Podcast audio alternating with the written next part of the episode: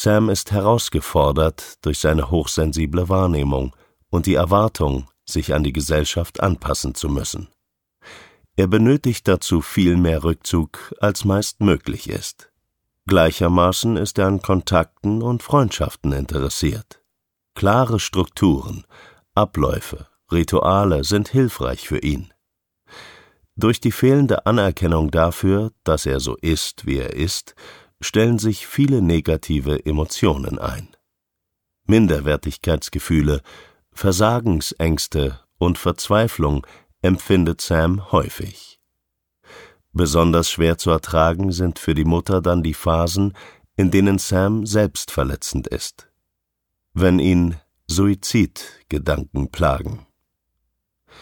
Im Umgang sind auch weiterhin seine Aggressionen in jeglicher Form eine wirkliche Herausforderung.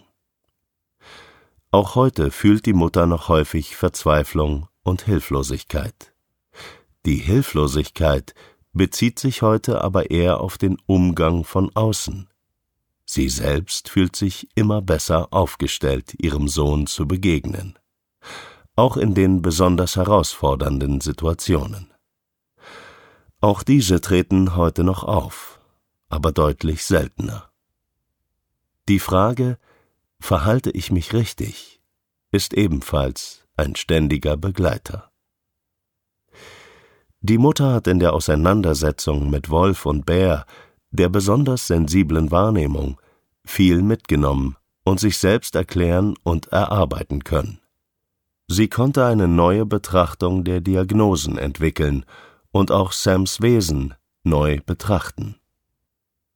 Sam ist von außen gesehen ein Grizzly. Schaut man jedoch genauer hin, erkennt man, dass er sich erstmal ganz lange bemüht, sich anzupassen. Da kommen dann seine Qualitäten als großer Panda zur Geltung. In vielen Situationen sieht man auch den kleinen roten Panda, der sich am liebsten zurückzieht, aber eben oft nicht kann oder darf. Es wird deutlich, dass der Lebensrahmen für Sam oft nicht passend ist. Vor allem im Bereich Schule.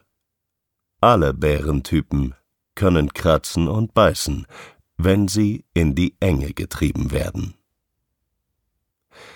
Mittlerweile fühlt sich die Mutter gestärkt in der Wahrnehmung ihrer Kinder. Endlich gibt es Menschen, die verstehen, und ihr Glauben schenken.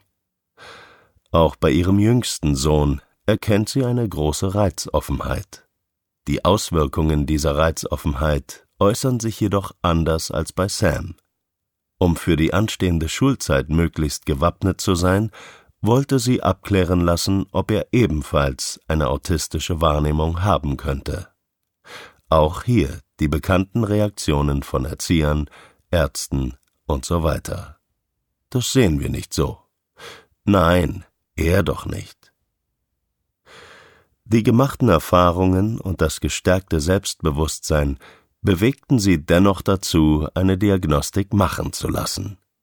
Ergebnis Autismus-Spektrumsstörung. Sie ist und bleibt eben die Expertin für ihre Kinder. Sie ist überzeugt, hätte Sam früher eine passende Diagnose gehabt, hätte die Familie früher eine passende Hilfe erhalten, hätten Sam und der gesamten Familie viel Leid erspart werden können. Er hätte zumindest einen passenden Stempel erhalten, eben nicht den als verzogenes, unsoziales Kind. Reaktionen hätten angepasst und somit Situationen entschärft werden können. Heute ist der Mutter mehr denn je bewusst, dass sie ihren Sohn tagtäglich in einen für ihn nicht passenden schulischen Rahmen schickt, dass er dort sein Bestes gibt, diesen auszuhalten und durchzuhalten. Er aber dennoch so herausgefordert ist, dass er irgendwann überläuft vor Emotionen. Emotionen, die sich dann nicht, wie gewünscht, adäquat entladen können. Nicht, weil er nicht will, zu doof oder zu voll dazu ist. Noch viel weniger ist er nicht gut erzogen. Nein, weil er sich einfach mehr zugemutet hat, als seine hochsensible Wahrnehmung vertragen und verarbeiten kann. Über die Zeit in der Tagesklinik berichtet Sams Mutter Folgendes